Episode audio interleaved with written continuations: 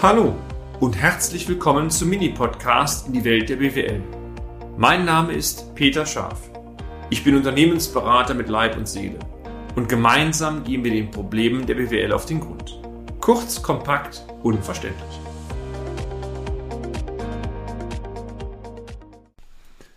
Interpretation der maximalen Verschuldungskapazität Teil 2 ich finde es immer wieder klasse, dass Sie auch diesen Beitrag anhören, wieder dabei sind und das nach so langer Zeit. Ich habe nicht genau geguckt. Mittlerweile haben wir etwa 170 äh, Podcast-Beiträge veröffentlicht und die Fangemeinde steigt von Mal zu Mal. Tut gut. Motivation ist auch ein großer Faktor. Übrigens auch bei Unternehmensberater.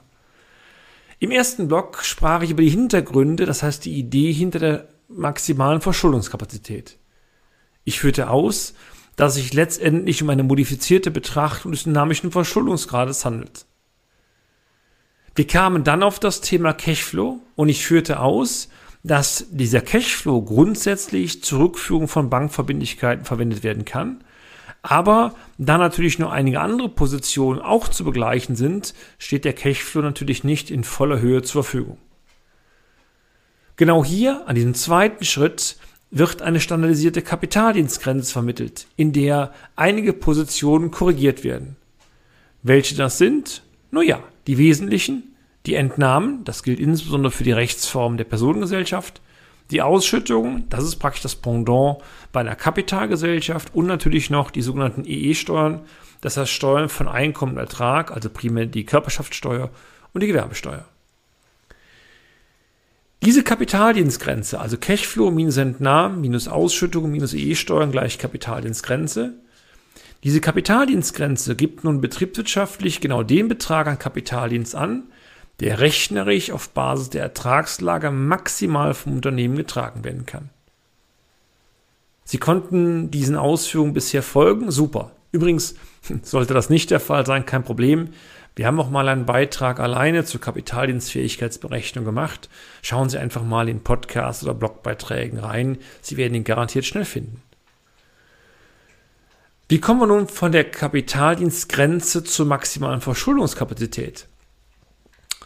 Ehe wir diese Frage beantworten, möchte ich zunächst einmal einige Prämissen kurz erläutern und auch eine, einige Begriffe nochmal klären.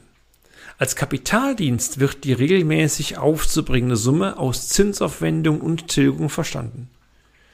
Gehen wir im Folgenden einmal davon aus, dass der Kapitaldienst ausschließlich aus Tilgung besteht, also wir gar keine Zinsen ähm, begleichen müssen. Wenn man sich übrigens das Zinsniveau seit Jahren so anguckt, dann kommt man fast auf den äh, Trichter, dass diese Prämisse gar nicht mal so weltfern ist.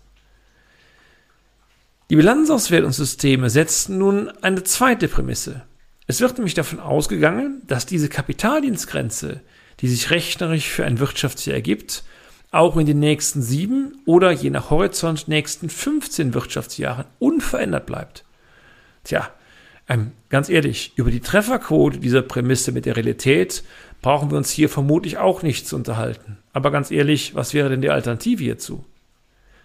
Eigentlich müsste jedes Unternehmen für einen Zeitraum von beispielsweise sieben oder 15 Jahre eine entsprechende Ertragsplanung pro Jahr aufstellen, aus dieser Ertragsplanung pro Jahr dann den Cashflow ableiten und das Ganze könnte man dann zu einer Verrechnung oder Berechnung verwenden. Ähm, ja, sowas mag sich vielleicht noch für ein Unternehmen realisieren lassen, aber für eine standardisierte Bilanzauswertung bei einer Bank ist ein solches Vorgehen schlicht nicht darstellbar. Fassen wir einmal zusammen. Unter den gesetzten Prämissen keine Zinsen, unveränderter Cashflow die nächsten x Jahren drängt sich zunächst eine folgende simple Betrachtung auf. Die maximale Verschuldungskapazität dürfte doch eigentlich nichts anderes sein als die Kapitalgrenze oder Kapitaldienstgrenze genauer gesagt mal x Jahre, also nur ein Produkt aus zwei Positionen. Diese pragmatische Betrachtung, die wir gerade angestellt haben, hat zwar durchaus Charme, aber sind nicht bei steigendem Planungshorizont der Zukunft auch erhöhte Unsicherheitsfaktoren zu berücksichtigen, die die Wertigkeit eines Cashflows von beispielsweise sieben Jahren von der Wertigkeit eines Cashflows von heute unterscheidet? Klar, muss doch sein. Denn ganz ehrlich, die Unsicherheit mit zunehmendem Planungshorizont steigt ja auch. Also der Cashflow heute ist mit Sicherheit anders zu bewerten wie der Cashflow in x Jahren. Für die Profis unter Ihnen Die Zeitkomponente, das heißt der unterschiedliche zeitliche Anfall von Cashflow-Strömen, jeweils am Ende eines Planjahres, wird in der Kennzahl Verschuldungskapazität natürlich sehr wohl berücksichtigt. Und zwar, dies geschieht durch die Barwertbetrachtung. Barwert, bei dem einen oder anderen wird es jetzt klingeln. So gesehen stellt die Verschuldungskapazität eigentlich nichts anderes dar als die Kapitalwertmethode, die viele von Ihnen als eine Möglichkeit Investitionsrechnen oder als ein Investitionsrechenverfahren, in dem Fall der dynamischen Verfahren, durchaus kennen. Die abgezinsten Cashflow-Ströme der Perioden, also je nachdem welchen Zeitraum Sie nehmen wollen, bei sieben Jahren dann der ersten sieben Perioden, bei 15 Jahren, naja, entsprechend der, äh, der ersten 15 Perioden, ergeben folglich eine erheblich geringere Verschuldungskapazität, als wenn man einfach einen Cashflow mal Faktor 7 oder mal Faktor 15 multiplizieren würde. Denn dann wäre ja dieses Thema der, der Zeit, äh, Zeitkomponente gar nicht in Betrachtung drin. Halten wir mal fest, durch die Barwertbetrachtung wird ein Teil der mit zunehmendem Planungshorizont sicherlich größer werdenden Unsicherheitsfaktoren finanzmathematisch sehr wohl berücksichtigt. Ahnen Sie nun, wo das Problem liegen könnte? Na, wirklich? Ja, der eine Sicherheit schon, der andere vermutlich nein. Klar, die, ist die Annahme, sieben Jahre einfach hochzurechnen, 15 Jahre. Das zweite ist aber die Frage, welchen Zinsfuß nehme ich denn? Also die Frage des Abzinsungsfaktors. Es gilt, wie immer in der Finanzmathematik, je höher der Zinssatz ist, desto geringer ist der Barwert und damit natürlich auch die maximale Verschuldungskapazität. Drehen Sie den Satz rum. Je geringer der Zinssatz ist, umso höher ist der maximale Barwert und damit die maximale Verschuldungskapazität. Wenn Sie also rechnerisch für Ihre Auswertung eine hohe Verschuldungskapazität haben wollen, ganz einfach, dann müssen Sie nur in Ihren elektronischen Bilanzanalysesystemen einen geringen Zinssatz hinterlegen. Sie sehen, wie immer, jedes System ist manipulierbar. Oder, wie heißt es so schön, traue nicht äh, oder traue nie einer Statistik, die du nicht selbst gefälscht hast. Nach unserem Kenntnisstand ist im Bilanzanalysesystemen der Sparkassenorganisation, das ist diese EBIL-Auswertung, ein Diskontierungszinssatz von 7% standardgemäß hinterlegt. Lassen Sie uns einmal festhalten.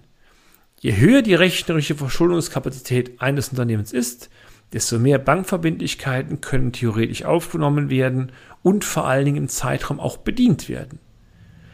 Richtig spannend, meine Damen und Herren, wird es natürlich erst dann, wenn Sie diesen rechnerischen Wert auch mit der tatsächlichen Bankverschuldung des Unternehmens vergleichen.